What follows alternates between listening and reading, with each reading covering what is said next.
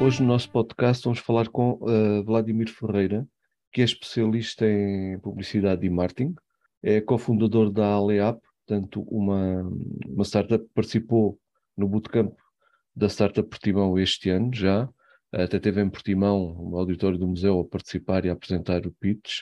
Uh, e vamos aqui falar um pouco de como atrair a atenção do consumidor.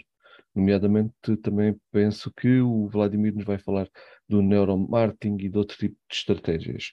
Pronto, Vladimir, começava por, por te agradecer e perguntar quem és, portanto, te apresentes, qual é que é o teu percurso como empreendedor, que és um jovem empreendedor, como é que chegaste até, até aqui? Boa, muito obrigado, Rui, muito obrigado pela, pela, pelo convite. É, já agradeço de antemão também a todo o pessoal aqui do, do Startup Portimão por proporcionar esse espaço aqui, né, de podcast, essa, essa conversa, esse bate-papo, porque é enriquecedor e acredito que possa ajudar muito, possa não, vai ajudar muitas pessoas também a encontrar, às vezes é um, um hack, né, às vezes é uma, uma sacada que muitos empresários ou, ou né, confundadores também passaram por aqui e possam dar também. Bom, como o Rui disse, meu nome é Vladimir Ferreira, eu tenho 27 anos, não parece pela essa cara né, jovem aqui, eu tenho 27 anos, Comecei mercado de audiovisual lá atrás, com meus 14 anos, né, trabalhando com algumas agências como prestador de serviço, uh, desde fotógrafo, depois eu fui para estúdio. A minha primeira experiência profissional, né, nomeadamente dentro desse mercado mesmo, foi quando eu trabalhei para uma instituição religiosa e lá eu tive cuidado toda a parte de sistema de operacional de, de audiovisual, ou seja, lei de, de streams e tudo mais. Depois é, migrando um pouquinho, né, antes de entrar na faculdade, com os meus 17 anos, de 14 ali, os 17 eu tive essa experiência, eu já queria entrar na publicidade, já, já conhecia o mercado publicitário no Brasil, é, desde os grandes nomes e, a, e tudo mais. É, e então, depois da minha faculdade, eu tive a experiência né, de passar por algumas produtoras de, de vídeo e alguns de cursos online também. E foi nessa virada de chave, quando eu comecei a trabalhar em produtoras de cursos online, né, de learning experience, que eu tive é, o interesse não só para trabalhar com audiovisual, mas sim com a parte de publicidade. Né? Eu me formei na em Bimorumbi, umas escolas bem, umas universidades bem conhecidas em São Paulo, é, e de lá eu tive a experiência também de, ser, de migrar para produtora de cursos online e, consequentemente, eu tive experiência com a parte de neuromarketing, neurociências, com a parte de psicanálise, psicologia, e entendi qual que era o segredo por trás. Né? Então, quando a gente estuda na faculdade, a gente vê muita teoria, né? E aí eu tive o prazer, né? Muitas pessoas têm hoje a licenciatura, bacharelado, enfim, aqui chama muito licenciatura, né? Para depois lá no mestrado ter experiências é, de campo. Mas eu tive o privilégio de estar na faculdade e trabalhando numa produtora e tudo que eu aprendi eu estava aplicando, né? Então eu tive a experiência de, de entrar ali no mercado audiovisual, só que eu migrei disso, né? De, eu, meu sonho era ser diretor de, de cinema, pra você ter uma noção. E aí eu migrei para a parte de neuro, neuromarketing, né, e mais nomeadamente ali publicidade. Como a gente, nós conseguimos convencer o nosso consumidor a comprar um produto que ele não precisa muitas das vezes, mas que ele, mas que nós queremos que ele compra, né? Então aí tem alguns métodos, o método AIDA, né, que a gente acaba trabalhando bastante, que é a atenção, interesse, desejo e ação. Você capta a atenção dele de alguma forma, você atrai a atenção dele, você gera o interesse, né? Então, e aí ele faz com que ele tenha ação no final. É, então, nesse percurso que eu tive dessa produtora, eu trabalhei lá durante quatro, quase quatro anos. Né? Depois de lá eu saí, fui empreender, abri o meu negócio próprio no Brasil, minha produtora. Depois, isso foi em meados de 2018, né? Eu já dei um salto quântico aqui, de 17, foi em 2016 que eu abri, e aí em 2017, 2018 eu comecei a ter meus próprios caminhos. Eu comecei a trabalhar específico para algumas empresas. É claro, eu contratava algumas pessoas também. E hoje tem até hoje essa produtora lá aberta. É, em 2020 eu tive a experiência de estar tá em Alphaville, trabalhar com alguns players do marketing digital lá no Brasil, não só na parte de, de do digital, mas também do físico, né, de empresas grandes, e fui trilhando, trilhando esse caminho e entendendo cada vez mais que era hoje o mercado. Estou uh, falando sempre da experiência, questão do Brasil, e aqui também em Portugal já está acontecendo isso, que é a disputa pela atenção, né? Quando a gente fala hoje de marketing, quando a gente fala hoje de publicidade, a gente fala assim, ah, às vezes as pessoas veem a publicidade como aquele panfleto. Aquilo lá, panfleto, é uma forma, né? É, um, é uma de, de, publicidade. Eu costumo dizer nesse, nesse começo, Rui, só para a gente separar aqui, né? Publicidade é diferente de propaganda. Né? Publicidade não é a mesma coisa que propaganda. Então, acho que você sabe, com certeza. Mas tem muitas pessoas que confundem claro que isso. Claro que sim. E se a gente não, e se a gente não, não souber separar, começar daí, é, a gente não consegue depois dar o passo, ah, mas tudo é propaganda, tudo é publicidade. Não, não, não é. Né? Então eu tive que entender bem essa diferença para depois estudar ali como eu consigo convencer essa pessoa. Né? E a ferramenta hoje de, de marketing digital, as redes sociais já entenderam isso, que não é só hoje uma ferramenta de postar uma selfiezinha ali sua. Hoje, de fato, tem pessoas que trabalham com isso, promovem produtos, né? Tem um case recentemente que é, inclusive, é brasileiro, né? Chama Luva de Pedreiro, não sei se você já ouviu falar. Foi, uh, não, penso que não, penso que não. É um, é um fenômeno, é um menino do interior que, acho que me, quase dois, três meses, ele tem todas as, as redes sociais juntas, ele acho que ele tem mais de 20 milhões de, de seguidores. E uma coisa natural, né? Ele acabou pegando, é um, teve as suas, suas, situações, mas o que eu quero dizer com isso é que hoje a ferramenta hoje que nós temos na nossa mão, né, que é o celular, a gente tem que é, um, é uma arma, né? Se a gente não souber utilizar muito bem, entende? Então hoje só para a gente entrar no assunto, é, como atrair a atenção, desculpas, como atrair atenção então do meu público. Primeiro, eu tenho que saber qual é o produto que eu estou vendendo. Eu sempre gosto de partir por aí. Qual que é o produto que eu estou vendendo? Se eu estou vendendo uma caneta, né, vamos dizer aqui, ah, vendendo uma caneta, vendendo um celular, existe um público-alvo, existe um público, eu costumo dizer, primário e secundário, onde eu consigo criar comunicação para o primário e para o secundário. Depois, eu sempre separo em. É, não sou um cara muito organizado, mas eu aprendi a ser organizado por conta disso, de testar muitas das vezes, né? É, primeiro, eu penso no produto. Segundo, eu penso no canal, aonde esse produto vai ser vinculado. Né? Se ele vai ser vinculado através de um PDV, de um ponto de canal de venda, né? é o físico, ou se ele vai ser online. Eu tenho que saber onde eu vou ter esse, esse produto. Terceiro, quem é o público desse produto? Né? Que é, ah, é homem, é mulher, tem quantas idades, é, parâmetro de idade ali, de, de, é, uma parte geográfica, né? Tá em qual lugar do país? Está tá em Lisboa? Está no norte? Está no sul? Está em Cascais? ah, criar as personas ali, né? Depois, quarto, é entender o modelo de negócio. Eu gosto de, de porque se eu consigo entender o modelo de negócio, a gente consegue ver se tem escalabilidade. Então eu consigo ter esse, eu não falo tripé, né? Porque são quatro pontos fundamentais para você encontrar o teu público. Eu costumo dizer que isso nada mais é que são alavancas de growth marketing, né? Que você faz alavancagens. Então você identificando ali, tá, o meu produto. Se o meu produto, como eu disse, uma caneta. Hoje é, tem, as pessoas utilizam caneta para tudo, desde escritórios, desde a faculdade, estudantes, então é muito abrangente, tá? Mas que tipo de caneta? É uma caneta específica ou uma caneta comum? É uma caneta que tem ponta de ouro? É uma caneta... Entende? Então a gente tem que ser bem específico no produto, porque o seu produto, ele ou ele é igual a todos os outros, né? Ou ele é diferencial. Você sabe, é... não sei aqui, né? Porque eu não fui Rui, mas você sabe qual que é o produto campeão que existe na, na feira? Hum, roupa? Não. Na não feira, na, eu digo na feira de, de final de semana, que tem frutas e sim, tudo mais, sim, sabe? Sim, não, não. Qual que é o produto campeão? Eu não sei, que eu não, eu não tive o costume de ir aqui, Na, aqui no, em Portugal ainda, né? Mas no Brasil, toda feira, o produto campeão é o pastel e a, o caldo de cana. Então, toda feira tem um pastel e o caldo de cana. A pessoa está fazendo as compras dela, então existe um produto um campeão. Uhum. Exato, e vai comer um pastelzinho. Vai sempre comer um pastel. Tá, tá, tá, vai comer um pastel e vai comer, vai tomar um. Aqui você chama um caldo de cana também? Como que se chama? Uh, não, não, não, um café. Não, caldo de cana é não. é tipo um suco de. de, de uma limonada. Limonada, uma limonada. É. Uhum. No Brasil nós chamamos de cana, né? Caldo de cana. Ok, ok. É, então, é o produto campeão. Então, se você tem que identificar qual o produto campeão que você tem na sua prateleira. Ah, meu produto campeão é um curso online. Qual desse produto, qual o curso online que é? Para qual público que é? Então, eu vou fazendo muito porquê, né? Tem a teoria e uma técnica muito fantástica que é do 5W, 5W2H, que é quem, quando, onde, porquê, né? E quem vai fazer, né? Então, é uma estratégia muito bacana.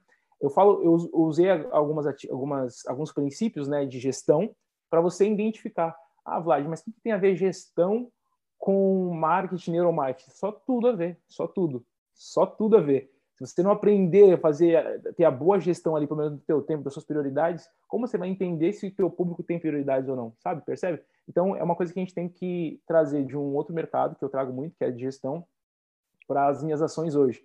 Eu falo, eu costumo dizer, por exemplo, com a Lei, né? A gente estamos num processo já de, de avanço com a Lei, é, entrada agora na, na, próxima época, junto com as ligas e a federação.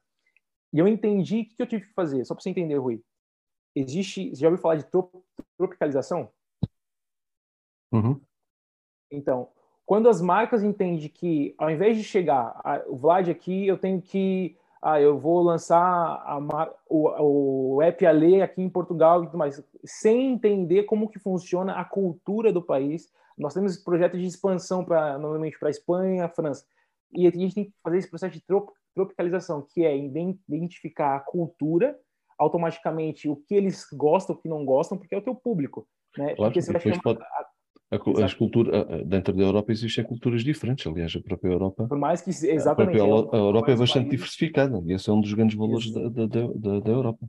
Exatamente. Então existe essa questão de tropicalização, então a gente tem que entender, por exemplo, aqui não, não precisamos ir longe. Né? Existem diversas culturas dentro de Portugal. Os, libo, os libo, lisboetas e os pessoal, o pessoal do Porto, do, do norte, né? É, tem o Algarvio, né, que chama? Algarvio? É o, é o Algarvio, que é aqui do Algarve. Exatamente. Isso, então, então tem as culturas né, regionais. Então a gente entende identificar, então o meu produto ele é para Lisboa, para o norte ou para o Algarve, você entende? Então não é simplesmente, ah, vamos pegar um, um, produto, vamos rodar tráfego, que eu ouço demais esses últimos dias. A gente consegue rodar tráfego, Vlad?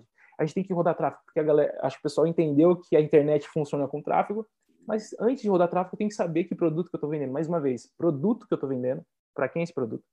é, qual é o canal que eu estou vendendo esse produto, né? quem é o público que vai vender esse produto e o plano de negócio se é escalável ou não, entende? E aí que nós, nós estamos exatamente nesse processo, a gente já conseguiu identificar com a lei, nós já, primeiramente, já fechamos com todas as, as instituições nesse primeiro momento, nessa fase, e agora a gente está entrando no processo de cultura, eu vou não existe essa palavra, mas eu, eu, eu costumo dizer, é cultura, culturalização. É, você vai é, eu criei essa palavra mesmo, que você vai pegar a cultura que nós temos e vamos introduzir dentro dos clubes, para que os clubes entendam que nós não vamos ser concorrentes, pelo contrário, nós vamos ser um potencializador das vendas dos bilhetes deles, enfim, para que a gente consiga nossa missão de fato, né? E deixo aqui, nossa missão de fato é a digitalização dos clubes, não tem bilheteria e online e muito menos é uma presença digital, né? E criar de fato um ecossistema global né, dentro dessa parte de, de, bilhetes do desporto. Então a gente tem essa visão de visão macro, né? Mas entendemos que para chegar naquela visão macro nós temos que alcançar alguns degraus. Quais degraus são? Por exemplo, fechar com as federações, com as instituições. Fechamos com as federações e instituições. Agora são os clubes. Então e assim nós vamos conquistando o nosso público. Passo a passo. Quando, uhum. Passo a passo. Quando eu entendo que meu público hoje, nós temos aqui tanto B2C e B2B. O B2C, no caso, são as instituições e os clubes. E o adepto, no caso, existe uma outra linguagem. É muito engraçado que, assim, no, eu vou falar sempre do Brasil pelas experiências que eu tenho no Brasil, mas para eu falar com instituição, é, eu consigo falar hoje no WhatsApp com qualquer instituição que já tenha presença online. Aqui ainda não, mas eu tenho que ter um processo. E você tem que se adaptar conforme uhum, o meio. Claro, claro. Lá tá... Aí também está implícita tal cultura. Exato. Ah, é por e-mail? Então vamos por e-mail. Ah, levar, mas não tem, não tem problema. Mas se você tem o objetivo de conquistar aquele cliente, pode levar o tempo que for. Você conquista o cliente. Foi o que nós fizemos, né? A gente demoramos três meses para fechar com as instituições e conseguimos agora no, no, no, finalzinho de junho. Então, é entender isso. Agora nós estamos entrando para os adeptos. Então, eu já deixo aqui para a galera acompanhar, já né, fazendo um pouquinho o jabá aqui. é, ale.app no Instagram, no Facebook e no Twitter. É, nós estamos agora entrando com força total para os adeptos, que é conquistar a massa adepta, que é um trabalho um pouquinho mais árduo também, né? Mas nós vamos ali é, referenciando. A lei não tem hoje é, é diagnóstica a qualquer clube, então ela não, ela não faz só serviço para esporte, Benfica, não. É para todos os clubes que querem, né? Trazer hoje um outro nível de digitalização para a sua plataforma. E agora a gente está entrando agora com essa pesquisa com os clubes quais é o adepto, qual, você concorda comigo que o adepto do esporte é diferente do adepto do Benfica? É, é, é. Então é, é, completamente, tem que ser bem pontual uhum, neles. Exatamente, exatamente. Deles. Tem perfis diferentes e são pessoas diferentes. Completamente, mas uhum. a gente com esse tripé, né, com esse tripé não, mas com, essa, com esses quatro pontos que eu acabei uhum. de dizer aqui, a gente está avançando, né, avançando e sempre testando. Uma coisa que eu amo na minha vida, dentro da minha profissão, no meu trabalho, é, é testar, fazer teste. Porque, claro, ah, mas não vai dar certo não vai dar certo. Então melhora Exatamente. Não Além de não saber, se não der certo, melhora. É, melhor, exatamente, né? Eu costumo, uhum. é, é aquela primeira máxima que a gente tem, somente em casa aqui. É, ou eu ganho ou aprendo. Se eu ganhei, bom, vamos repetir. Se eu, se eu deixei de ganhar, eu aprendi que eu posso fazer de, diferente. Ora, nem mais, então, nem não mais. Existe, não existe perca. Uh, Vladimir, uh, o tempo avança rápido, já estamos aqui há quase 20 minutos na conversa. Portanto, lembrei-me aqui do, do, da questão do neuromarketing, parece-me que é bastante importante e gostava de voltar, embora muito resumidamente, a este ponto.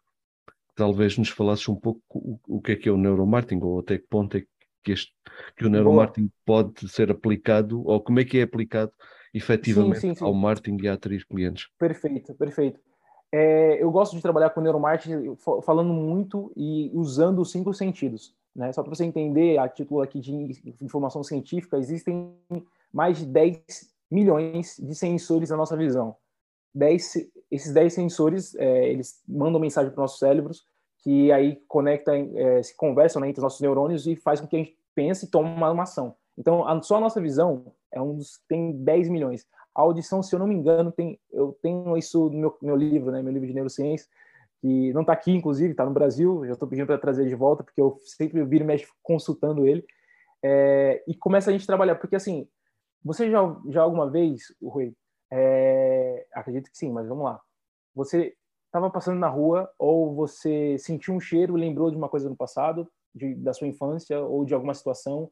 Você ouviu uma música, ouviu uma música e lembrou né, da, de uma situação, determinada situação. Já aconteceu com você isso, Rui? Uh, sempre, isso é, penso que é regular na, na nossa vida. Ou, ou, então, ou, a sensação, pode ser cheiro, pode ser a visão, pode ser. Exato, exato. Se calhar até uma temperatura. É... Ou... Exato. Eu costumo dizer o seguinte: que existem gatilhos mentais, já ouviu falar, né? De gatilhos mentais. Sim, sim, sim. Mas pouco, pouco se fala, e acho que se você ouvir não sei se você já ouviu isso, mas se não ouviu, está sendo a primeira vez é, comigo que você vai ouvir, que é, são gatilhos sensoriais. O que são gatilhos sensoriais? Que aí é onde entra a minha, minha, meu estudo e a minha validação com neuromarketing. Como existe gatilhos, que gatilhos mentais faz? Gatilhos mentais faz com você. Por exemplo, gatilho de escassez, gatilho de antecipação. Você vai lá e fala assim, ó, fica comigo nessa live aqui, nesse podcast, que eu vou contar um segredo para você, mas tem que ficar até o final. O que eu estou fazendo com você aqui agora? Eu estou te dando um gatilho, né, de o quê? Curiosidade. Então, você vai ficar comigo até o final desse, desse podcast só para ver o que eu vou falar. Então, eu gerei um gatilho em você.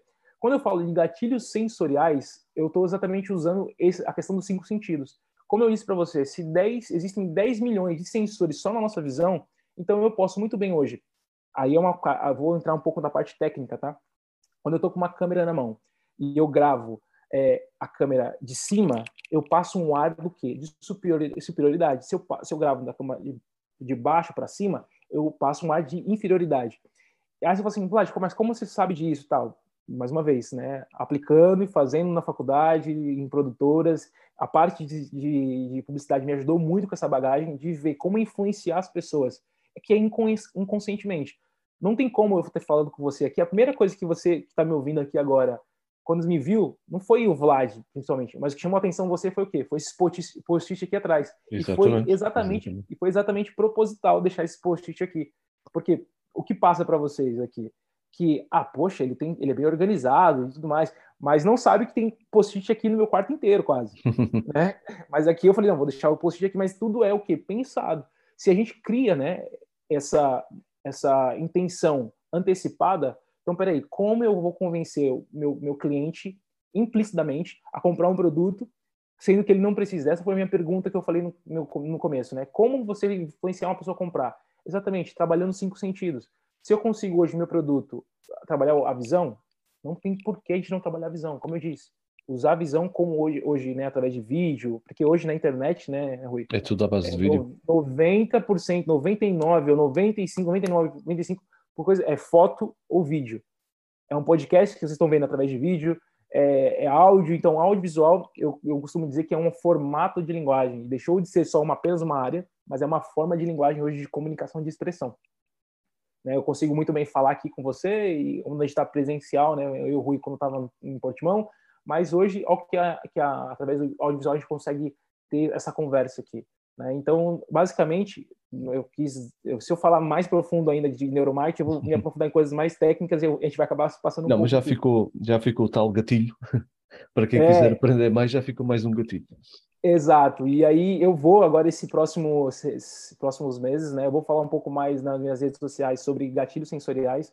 é, num, num, canal de, de, de, podcast também, que é exatamente isso, porque se fala, como eu disse, só para resumir, se fala muito de gatilhos sensoriais, mas pouco se explora gatilhos sensoriais o tempo todo. Sensações, existem sensações que a gente está vivendo o tempo todo, o tempo todo.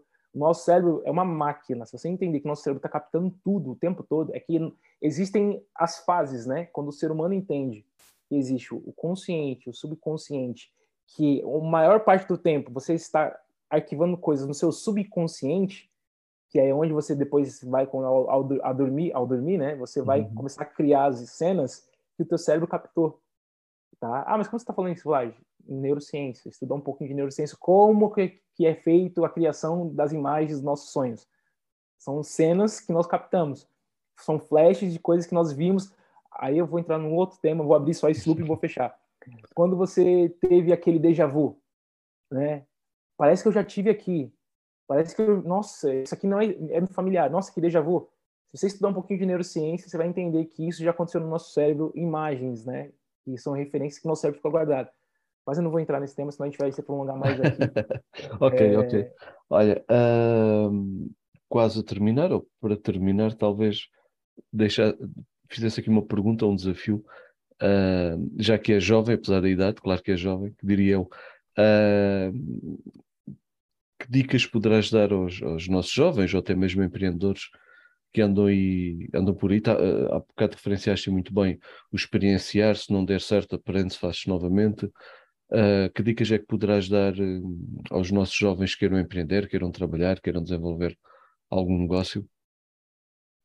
Rui, é a primeira dica, eu acredito que é essa, assim, sabe, de você testar. A gente está numa fase, apesar de, como você disse, eu sou jovem, tenho 27 anos, apesar de 27 anos, logo em breve, em breve, né, vou ser pai e umas experiências maravilhosas da minha vida. É, mas eu tive hoje sempre a oportunidade de testar algumas coisas, ter, ter a experiência, porque nada vai poder comprar, né? Nada pode comprar. Ah, te dá 2 mil euros, 5 mil euros, mas não compra a experiência, não compra aquilo que você viveu. Por exemplo, você. É, eu gosto muito de história, então vou falar que esses seus. Não, não se sente ofendido, mas esses seus cabelos brancos, para mim, tem história. Né? São, é história e experiência que você já viveu. Então, quando você senta e conversa com uma pessoa, então, para os jovens de hoje é tipo assim, a gente não sabe tudo. Primeiro, a gente está numa geração onde a gente quer tudo rápido, né? Eu sei que eu, jovem, falando isso, vou parecendo velho aqui, mas não, nem nós não sabemos tudo. Nós temos que ouvir, sim, não só ouvir o mais velho, não é questão disso, mas ouvir mais e falar um pouquinho menos, sabe? Acho que uma das dicas essenciais é isso. O aprender ele vem muito no ouvir e executar, né? Então, aqui nós estamos falando, nós estamos nessa troca de experiência aqui de conversa, mas eu gosto muito de observar e ver. Então, observa, fala menos, pergunte mais, sabe? Aprenda a perguntar as coisas. Eu, eu gosto de sempre dizer para algumas pessoas que a gente, eu converso com um amigo meu que está nos Estados Unidos, e falo sobre é, a diferença que existe entre, entre perguntar, né? Uma pergunta e questionamento. Existe uma grande diferença. Quando você questiona, você tem, você está duvidando de algo, né? Quando eu estou te questionando aqui, quando eu pergunto, eu não estou te duvidando de você, eu estou querendo aprender. A essência da pergunta, né? Por mais é que outra. as pessoas uhum. é outra. Uhum. O questionamento é outra, é o confronto. Entende? Então, aprenda a perguntar mais e questionar menos. Como que seria isso? Como que seria feito isso, Rui? Como que eu conseguiria? Entende? Como eu posso aprender? Não é, ah, por que você faz isso e, e por que você está fazendo isso? Entende? Que muda o tom. Sim, sim, então, para nós, completamente, nós completamente. jovens, para nós jovens, eu, eu, é, eu, vejo muito isso. A gente vive numa geração que é muito imediatista. Eu falo muito por mim mesmo. Eu sou um cara que eu gosto muito de executar, ter ideias de executar, mas aprender o time, né? O tempo para todas as coisas, sabe? E ouvir mais, falar menos. Acho que é isso. Ter primeiro experimentar, né? Eu digo uhum. testar as coisas, a não, não ter medo.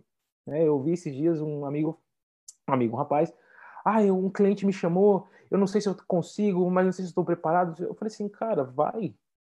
Só vai saber se você não está pronto indo. indo você deixar, você não indo, você não sabe se você foi preparado. Mas enfim, no fim ele acabou não indo. Eu falei, cara, infelizmente, você só lá na frente a gente vai saber qual foi a melhor decisão, porque pode vai ter uma outra vez uma outra pessoa no seu lugar. Então, vai, encara, as, as oportunidades, né? Cria as oportunidades, ouve mais, né? Ouve mais, pergunta também mais, não questione. Acho que essas seriam as três dicas que eu daria para os jovens de hoje. É, é uma geração que eu sei que é um pouco complicada por conta da internet. É minha geração, né? Eu falo que é minha geração. Muito, muito, é... diria muito complicado, diria muito complicado. É... Muito ligados, muito ligados a, a, ao virtual e, e, talvez hajam aqui outras competências perdidas, mas, mas, é, outras eu... mas é outro tipo de competências adquiridas, por isso. Exato, é responsabilidade, né? No final, no final das contas, tudo uhum. acaba assim, entrando num, num, num, globo, assim, num tema, na temática de autorresponsabilidade. Porque vai chegar depois, daqui 10 anos, eu daqui com 37, puxa, que, que eu, se eu tivesse com 27 anos, o que eu poderia ter feito, entende? Então, hoje eu já olho para trás com 12, com 18 e falo, caraca, voou. Depois de 18, já tô com quase 30. né? Mas é, acho que é isso. É, é, é vida a correr, é vida a correr. Ok, Vladimir, uh, quero-te agradecer aqui por estes momentos de partilha.